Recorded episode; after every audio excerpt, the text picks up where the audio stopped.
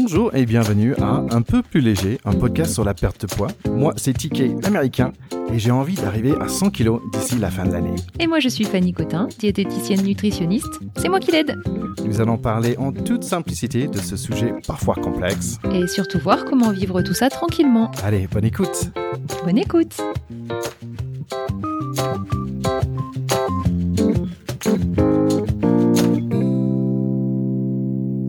Bonjour et bienvenue à Un peu plus léger. Alors moi c'est TK Terry Kaufman et je suis très content d'être là avec Fanny Cotin. Salut Fanny. Salut Thierry. Mais on n'est pas toute seule. Non, on n'est plus trop tout seul en ce moment. hein. C'est une bonne chose. Alors on est avec qui Fanny?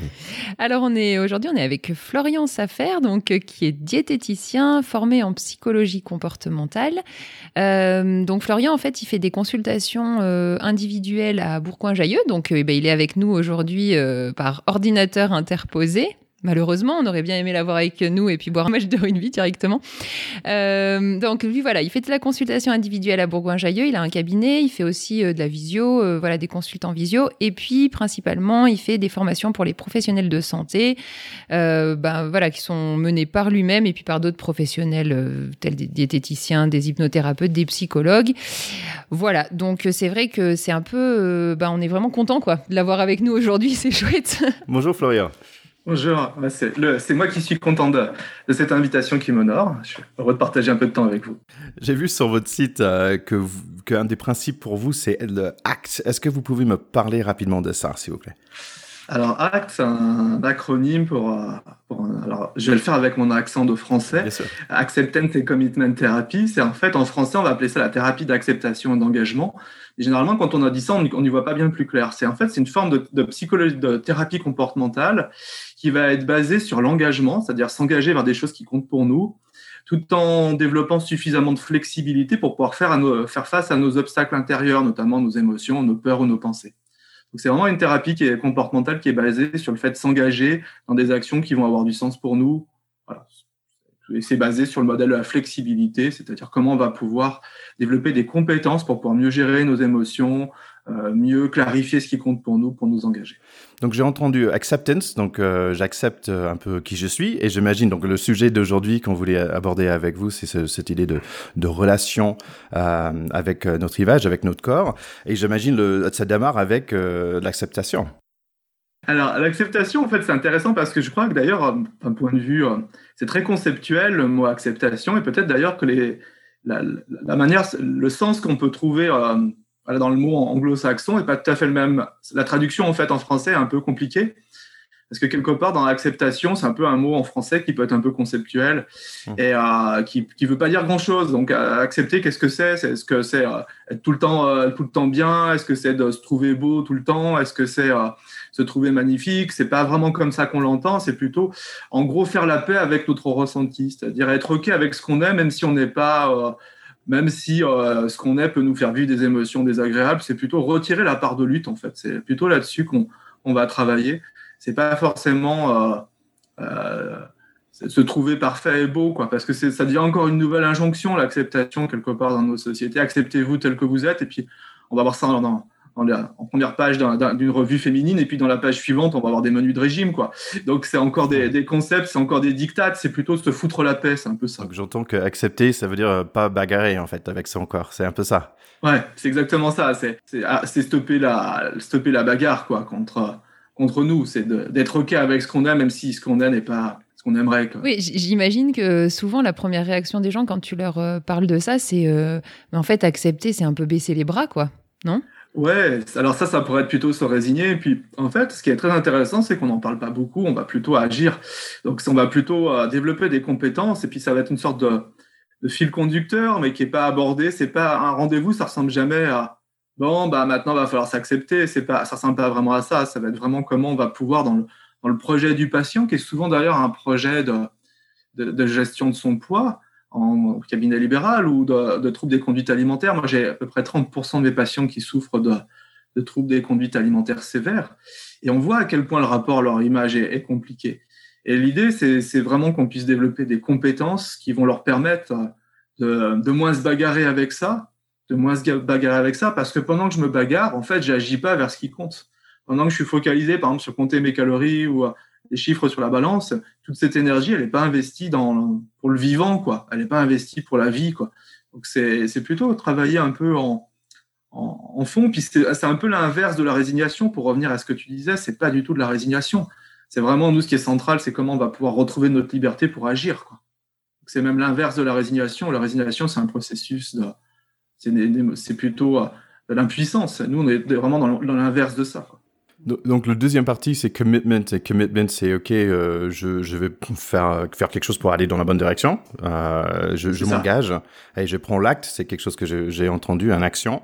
Euh, donc en fait j'avais deux questions. Est-ce que c'est parfois dangereux de, de, de prendre une action de dire ok j'y vais dans cette direction mais parfois choisir la mauvaise direction? Et la deuxième c'est on va dire comment prendre une action qui va vers une acceptation de, mon corps. Parce que prendre une action pour manger moins, c'est plutôt facile, je mange moins.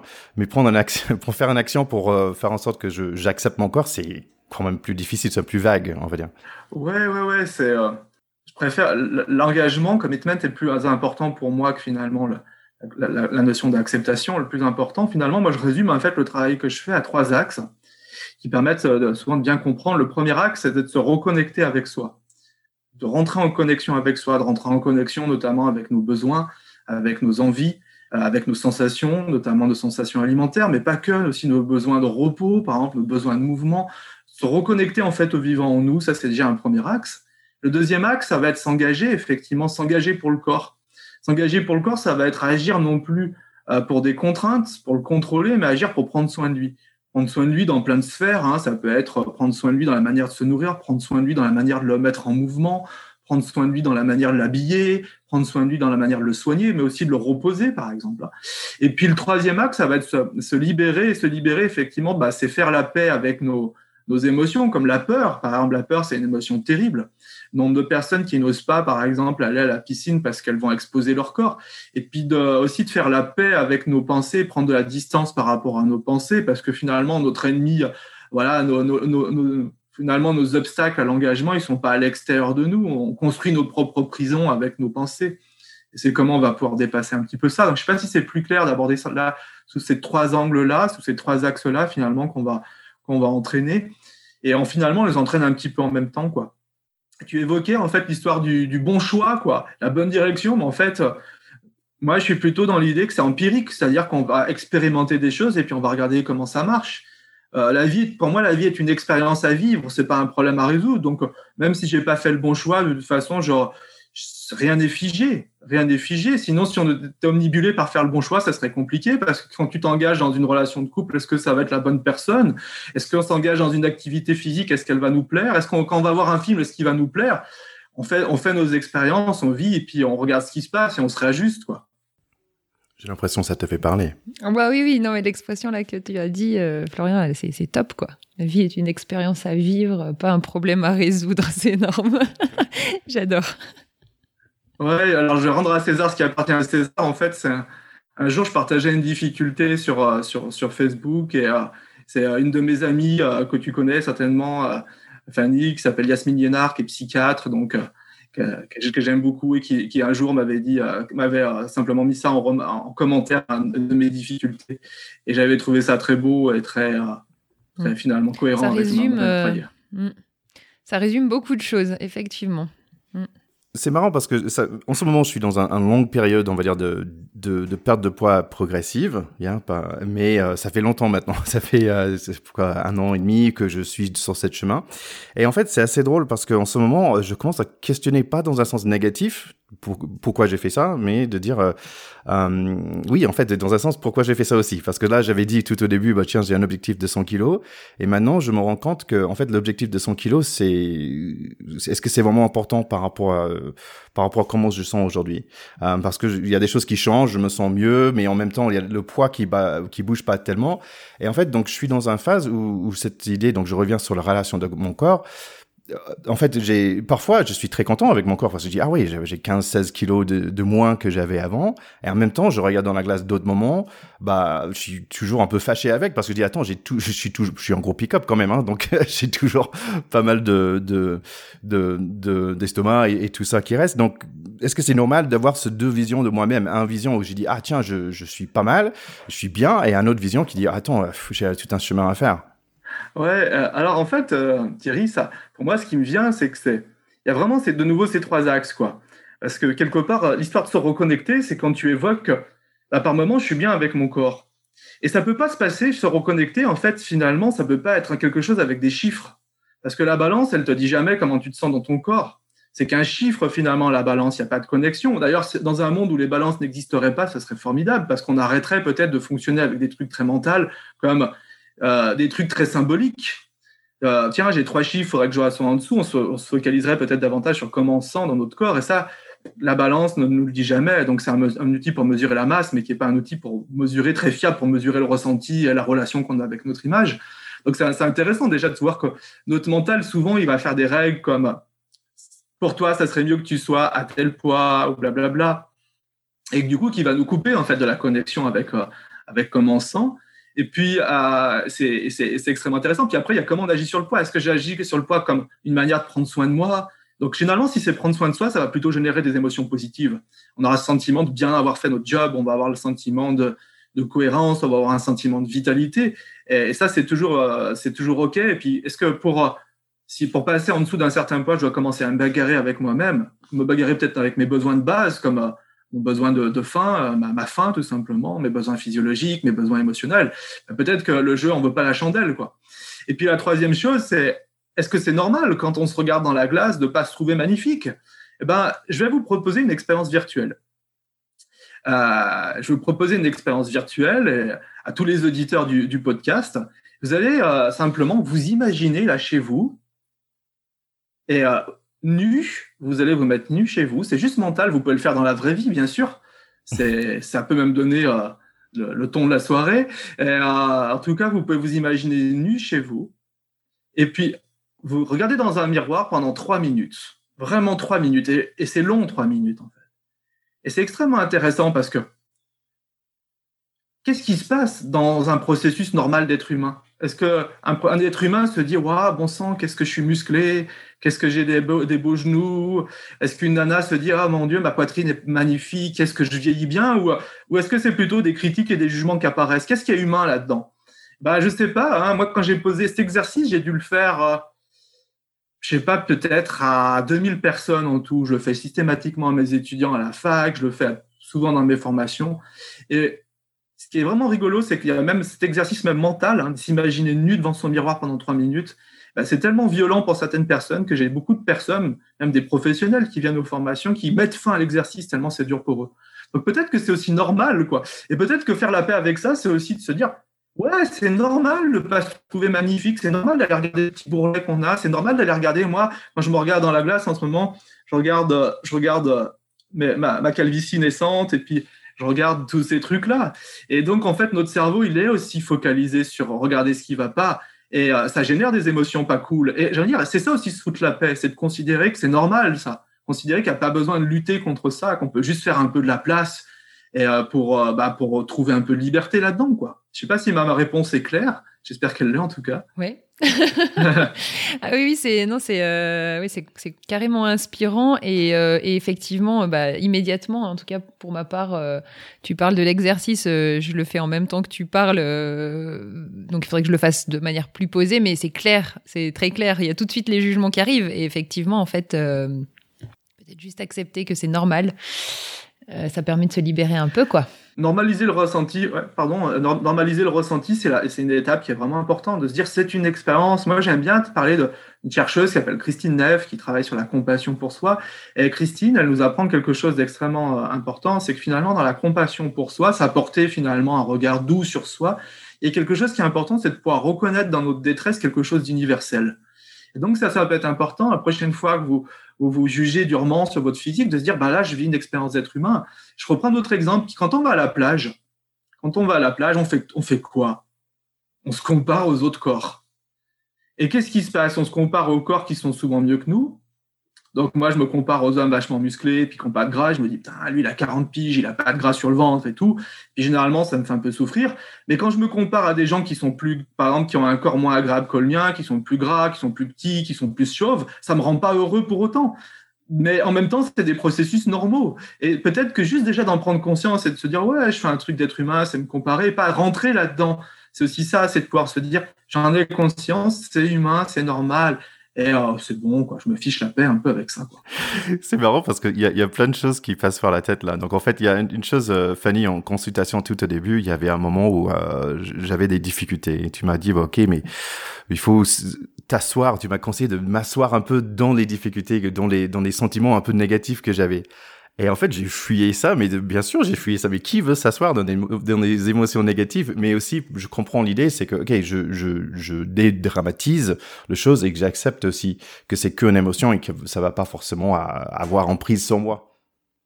C'est exactement ça. En fait, c'est un peu comme, c'est pas aimer. C'est ce que c'est important ce que tu évoques, c'est de dire, c'est pas agréable d'être euh, en lien avec ah des trucs pas cool, quoi. À moins qu'on soit maso, normalement, on n'aime pas ça, nous les êtres humains. C'est pour ça qu'on a tendance à le fuir et, euh, et, essayer de contrôler ça. Et puis, et en même temps, c'est un petit peu l'analogie qu'on peut faire, c'est un petit peu comme, euh, je sais pas si c'est pareil euh, euh en Amérique du Nord, mais euh, ici en France, quand il, on est tout le temps en train de critiquer la météo. Donc quand il pleut, on critique la pluie. Quand il, euh, d'ailleurs, on a on a commencé la, la, la, un peu en off tout à l'heure. La première chose qu'on a fait, c'est qu'on a critiqué euh, mutuellement la météo euh, chez vous et chez moi.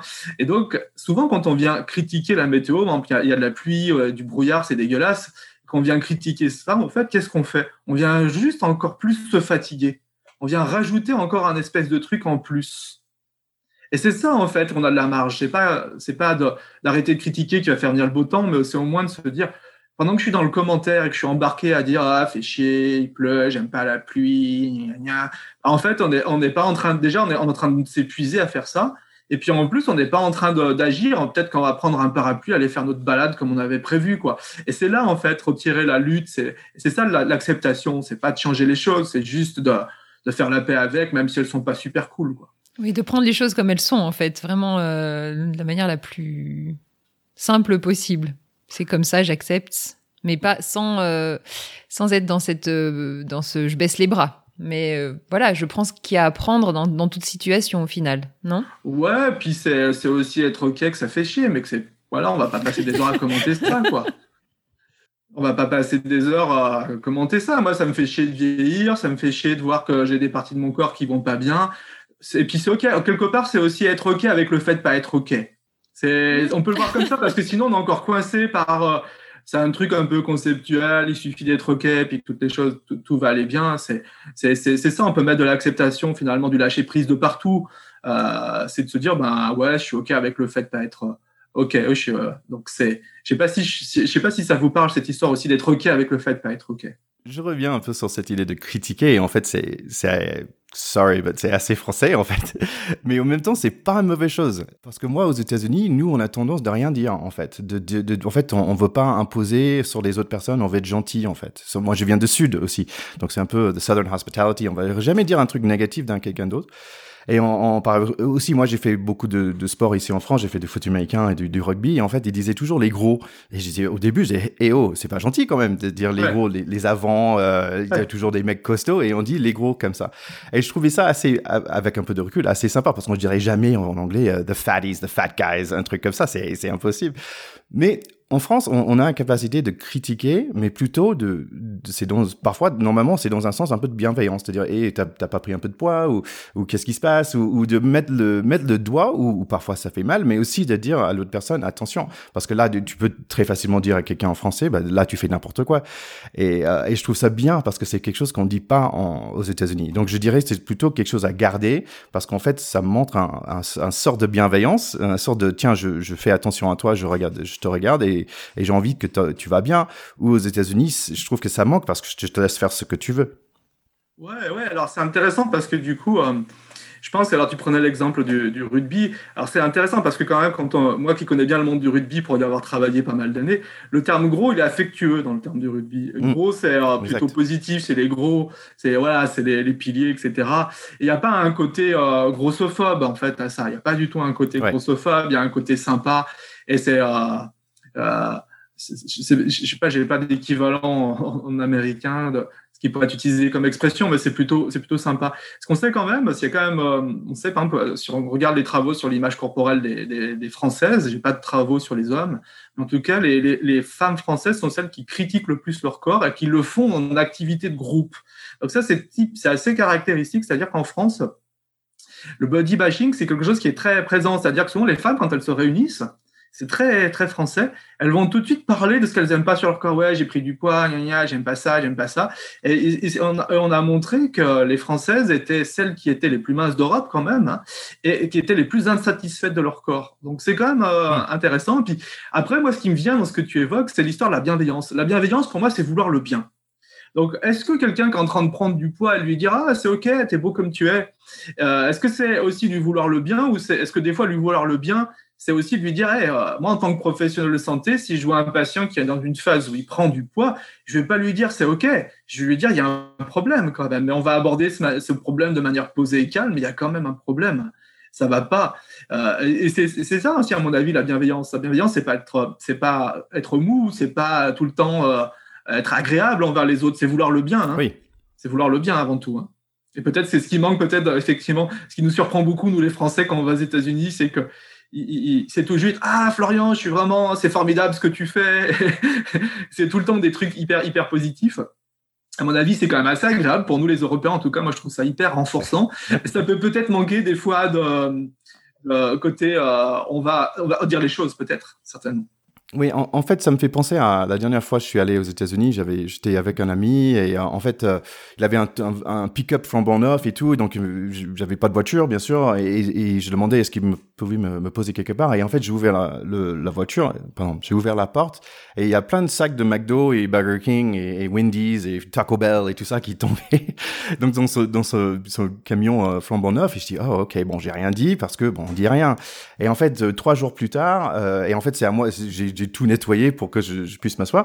Et trois jours plus tard, en fait, la même chose arrive. Il me ramène quelque part, j'ouvre le, la porte et même chose. Et après un moment, je dis, bah, en fait, c'était mon côté, euh, maintenant, après 20 ans en France, je deviens un peu français quand même.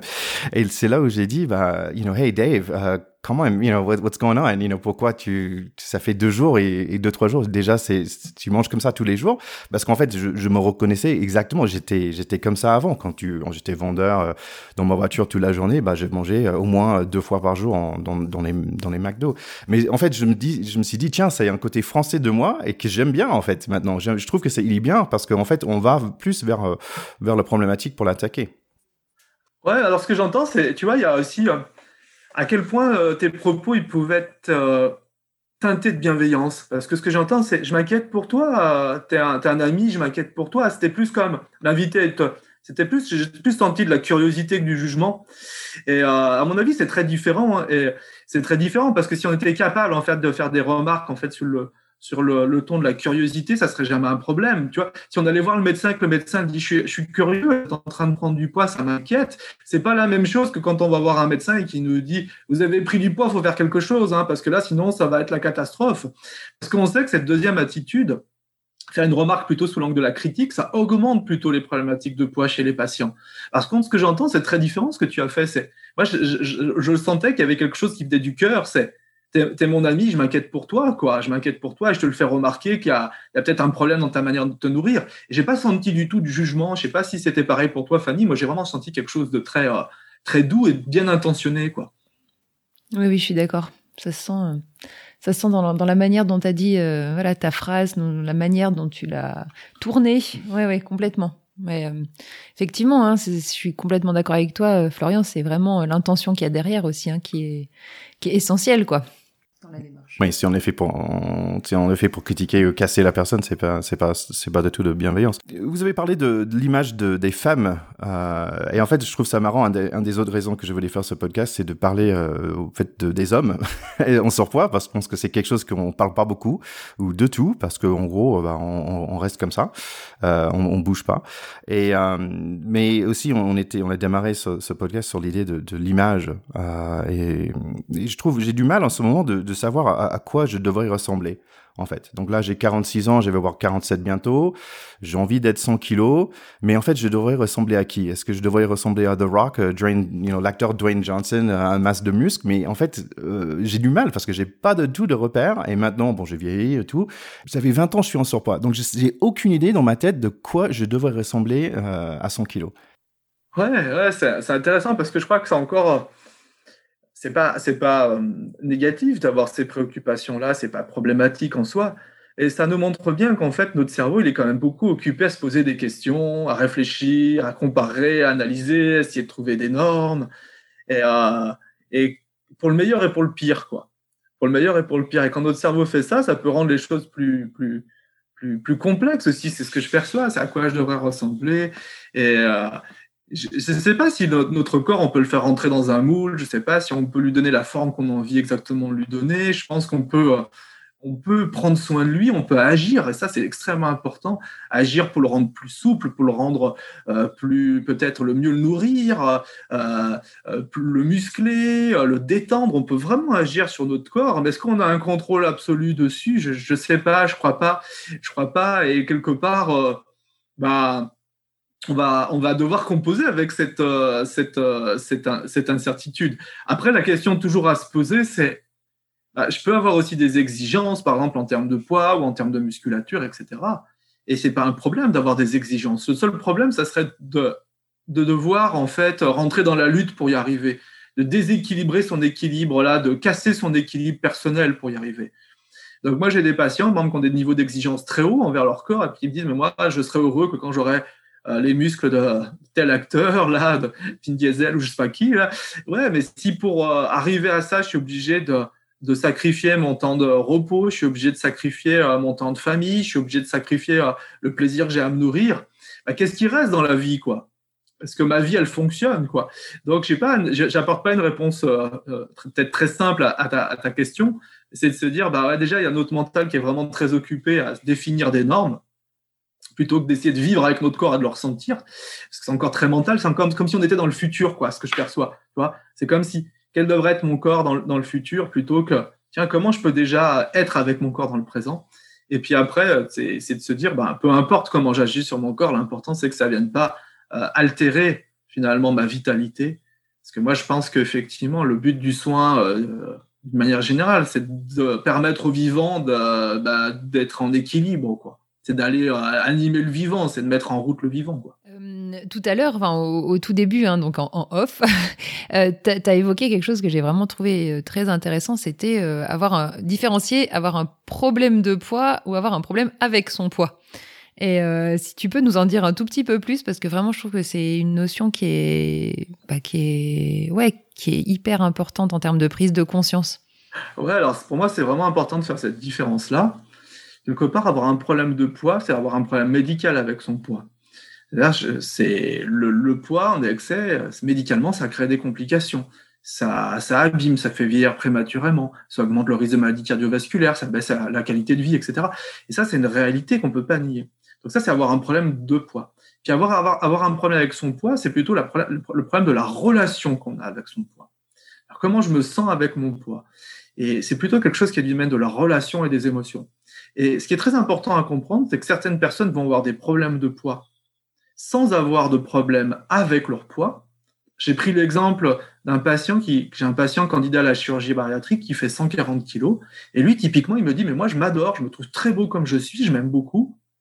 Je me fais opérer parce que ma santé est en train de se dégrader. Donc lui, il a clairement un problème de poids, mais il n'a pas du tout de problème avec son poids. Et puis, il y a des personnes qui vont voir les deux, qui vont avoir des problèmes de poids et des problèmes avec leur poids qui, ont du surpoids et qui souffrent d'obésité, qui le vivent mal, clairement, qui, ont du mal à, vivre avec ça. Puis il y a des personnes, et il y en a beaucoup, beaucoup, beaucoup, beaucoup, qui n'ont pas de problème de poids. C'est-à-dire que médicalement, ils n'ont pas de problème de poids. Par contre, ils ont un problème très fort avec leur poids. Et on voit à quel point ça peut être source de souffrance. On en a tous les jours dans nos cabinets des personnes qui viennent et qui nous disent bah, Je fais 63 kilos, je pourrais être heureuse que quand j'en ferai 59. Ou, euh, et qui, qui, du coup, c'est vraiment un travail de relation. Et d'ailleurs, si on n'a pas compris ça, et que le soin, par exemple, d'un diététicien consiste chez une personne qui a un problème avec son poids à travailler comme si elle avait un problème de poids, on passe à côté de l'essentiel parce que finalement, ça ne changera pas grand-chose. Ça changera pas grand-chose parce que même quand elle fera 59 kilos, elle sera tellement préoccupée par l'idée d'en reprendre ou euh, elle sera toujours coincée dans ce problème avec son poids. Et c'est là, je crois, que le travail est vraiment important. C'est de travailler cette relation qu'on a avec notre image autour de ces trois axes que j'évoquais, hein, se reconnecter, euh, agir pour le corps, non pas agir pour le poids. D'ailleurs, c'est important. Moi, j'aime bien toujours différencier agir pour le corps d'agir pour le poids et euh, bah, se libérer. Et c'est pour ça que je suis pas un grand non plus un grand adepte non plus de. par exemple, des trucs body positive où tout le monde devrait être beau et tout le monde. Parce qu'il y a quand même une réalité médicale autour du poids. C'est-à-dire que je suis pas du tout hmm. genre, euh, bah, si on fait 120 kilos et qu'on est heureux, tant mieux. Ou si on fait 130 kilos, on est heureux, tant mieux. Je pense qu'il y a vraiment des raisons médicales de se soigner, d'être dans un soin qui va permettre à ce poids de diminuer, y compris des soins chirurgicaux quand c'est nécessaire. Et je suis pas du tout non plus dans cet extrémisme des body positive où que tout le monde devrait être beau, où tout le monde devrait, voilà, il y, a des mouvements, notamment en Amérique du Nord, où quelque part on revendique le droit à, l'obésité, voire même on en est fier. Mais euh, ça sera un petit peu comme si on était fier d'être diabétique. C'est pas, à mon avis, c'est quand même, faut quand même voir ça sous l'angle de la pathologie. Et nous, notre travail, c'est d'agir sur les deux axes, la relation, le problème de poids et le problème avec le poids, et d'améliorer les deux quelque part. Je pense qu'avant, euh, vous avez parlé de, de, ces deux côtés. Il y a un côté physique, c'est euh, ok, on, entretien du, du, du, de la machine, on va dire, de qu'est-ce que j'ai mis dedans et comment je le brûle et quels sont les sports que j'ai fait et tout ça. Et après, il y a, le côté mental, c'est plutôt le logiciel qui gère la machine, je dirais. Et avec Fanny, c'était c'était intéressant euh, parce que elle, elle m'a bien aidé dans le sens de de comprendre que en fait mon corps n'est pas mon ennemi, bien. Et, et ça, c'est déjà une très, très bonne étape, je trouve. Euh, mais en, pendant ce chemin-là, je me suis rendu compte que mon cerveau est pas toujours mon pote non plus. Hein. Il est, il est pas toujours très sympa mon cerveau. Euh, et, et j'imagine ton le, le côté d'acceptation, il est très important dans cette zone-là. Ouais, déjà, ce que j'entends, c'est que tu as été accompagné par, par, une super pro c'est chouette. Et, euh, ce que j'entends aussi, c'est ben ouais, effectivement, notre cerveau, il n'est pas toujours très cool. Hein.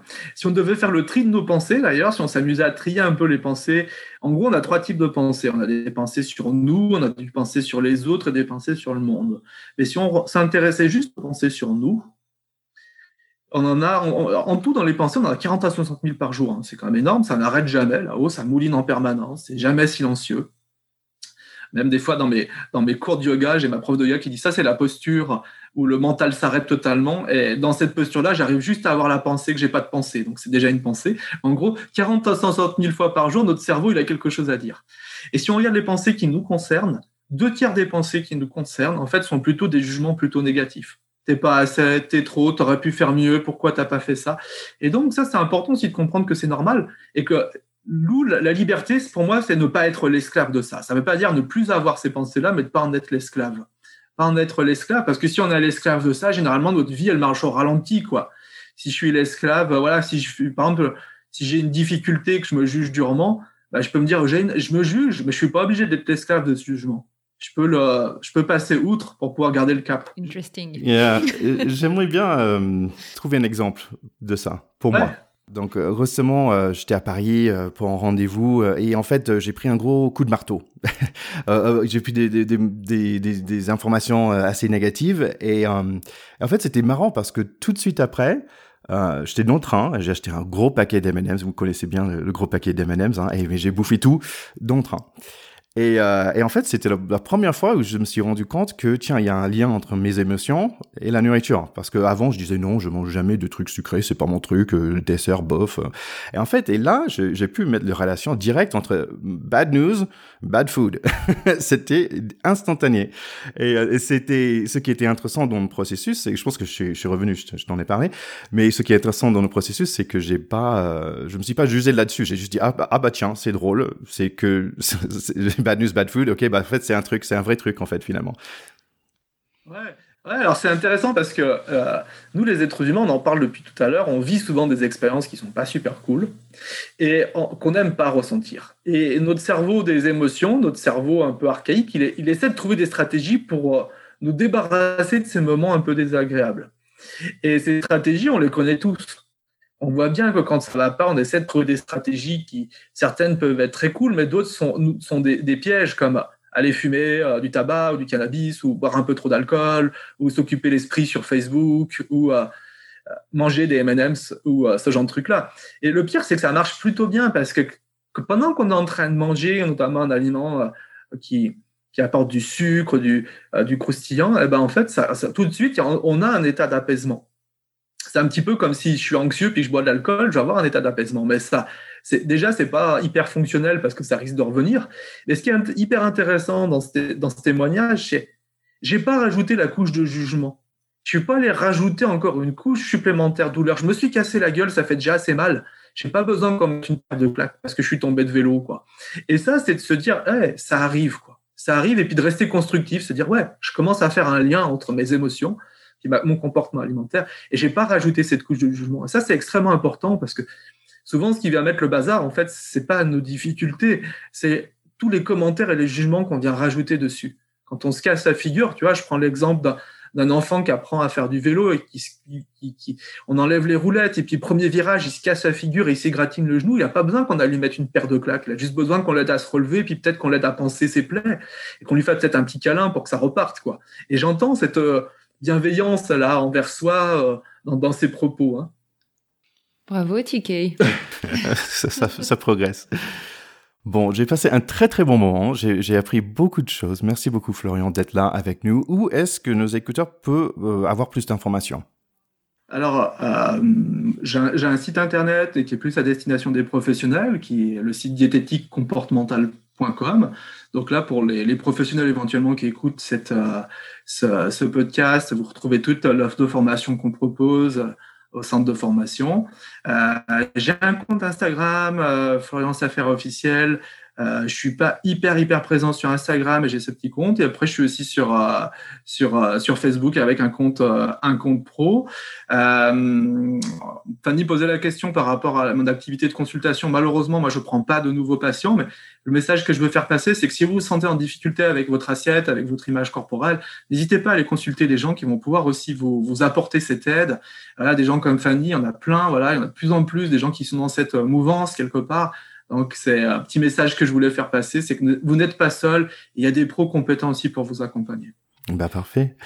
Bon, Fanny, on a une, beaucoup de choses aujourd'hui. Est-ce que tu, qu'est-ce que c'est le, la petite graine? Oh bah alors la petite graine, là, il n'y a pas d'hésitation. Je vais juste répéter euh, ce que Florian nous a dit tout à l'heure parce que vraiment, euh, je crois que ça, ça va faire ma journée, voire plus. euh, donc, bah, que la vie est une expérience à vivre et pas un problème à résoudre. Euh, voilà, laissons euh, cette phrase en suspens et voyons ce que ça produit, quoi. Elle est, elle est, elle est géniale. Bah, parfait. Florian, normalement, on finit tout épisode avec un, petit conseil musical. Est-ce que vous avez quelque chose à nous conseiller? Moi, j'aimerais bien vous faire découvrir, bah, ou redécouvrir pour les amateurs de jazz, Blue Train de John Coltrane, qui est euh, voilà, un truc, euh, donc je suis, j'aime bien écouter pour, me, pour vivre des émotions. On a beaucoup parlé d'émotions. Et là, on va aller un peu sur le domaine du, jazz avec un truc euh, qui est juste un morceau magnifique. Bah, parfait. Merci, merci beaucoup. Oui, merci Florian. Merci pour l'invitation, merci pour ce moment.